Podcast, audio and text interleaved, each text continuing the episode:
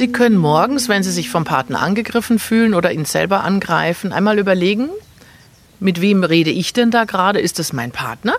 Oder kommt er mir gerade vor wie Punkt, Punkt, Punkt? Dann spüren Sie einmal hin, wer bist du und wer bin ich? Wer ist es denn noch, wenn es nicht wir zwei sind? Zum Beispiel bist du dann mein Vater, der immer so oberlehrermäßig guckt und ich bin dann vielleicht das vierjährige Mädchen, das wieder nicht rausgehen darf zum Spielen und schon wieder kritisiert wird, weil es einen Fleck auf dem Kleid hat.